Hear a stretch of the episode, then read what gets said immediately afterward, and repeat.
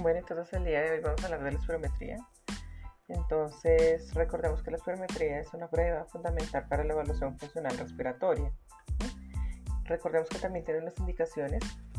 Eh, tiene una indicación diagnóstica, una indicación de control, indicación de origen laboral y de incapacidad, indicaciones epidemiológicas, indicaciones preventivas.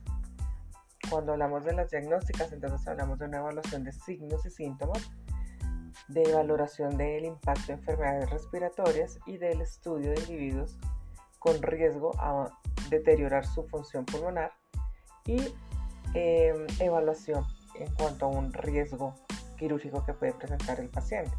Cuando hablamos de la indicación de control, entonces hablamos de control de enfermedad que afecta la función pulmonar, control de pacientes expuestos a agente nocivo, control de reacciones adversas a drogas con toxicidad pulmonar, y una evaluación de la respuesta frente a la intervención terapéutica, eh, una evaluación a paciente con patología respiratoria en programas de rehabilitación.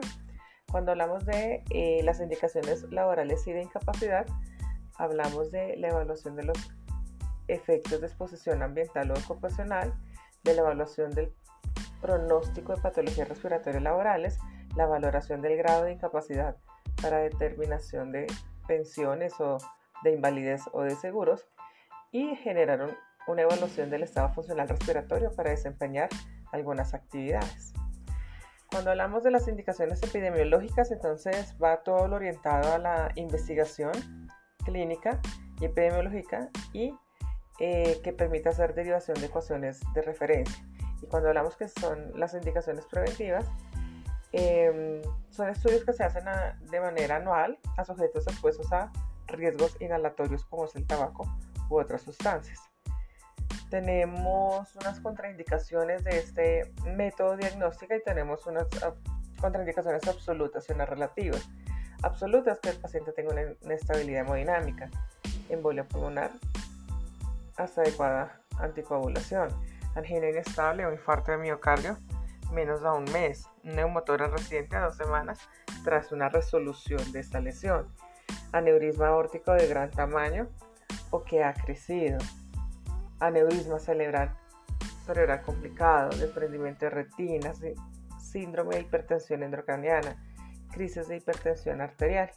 Pero también encontramos unas contraindicaciones relativas eh, y son las que me van a limitar la realización de algunas partes de la técnica como tal como pues, la falta de comprensión o, colaborador, o colaboración en el examen, el dolor torácico abdominal, problemas bucodentales o faciales, incontinencia urinaria de esfuerzo, hipoacusia, eh, relativas en cuanto a las condiciones de seguridad, tenemos lo que son las cirugías torácicas recientes, cirugía cerebral, eh, cirugía ocular, tenemos lo que son las cirugías de cataratas, eh, aneurisma aórtico, no, sin complicaciones, cirugías otorrinolaringólogas. Tenemos eh, también como se puede tener una contraindicación, también se puede generar una complicación generada desde la aplicación de este método diagnóstico o técnica de valoración tenemos unas complicaciones que son infrecuentes y unas que son muy frecuentes. Infrecuentes como son los excesos de tos, eh, broncoespasmo, mareo, incontinencia urinaria, aumento de la presión intracraniana. Y las muy frecuentes son eh, sensación o episodios de síncope. Entonces, dentro de la espirometría se tienen unas variables que es la capacidad vital forzada y el volumen expiratorio forzado en, primer, en el primer segundo. Eh, cuando se habla de la interpretación de, la espirometría se tiene que tener en cuenta la valoración gráfica y la valoración numérica. Cuando hablamos de la valoración gráfica es mirar la forma y duración de las curvas. ¿Cuáles son las curvas más comunes? La curva flujo-tiempo y, flujo-volumen. Se tiene que tener en cuenta los valores de las variables o la valoración numérica.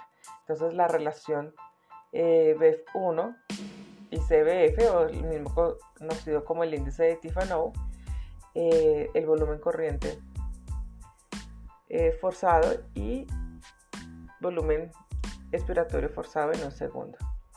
Entonces, eh, que es importante que no se tiene que relacionar o confundir los parámetros al momento de hacer la interpretación, porque en algunos eh, momentos eh, algunos autores el cociente de índice respiratorio se puede ver afectado durante la aplicación de esta estrategia.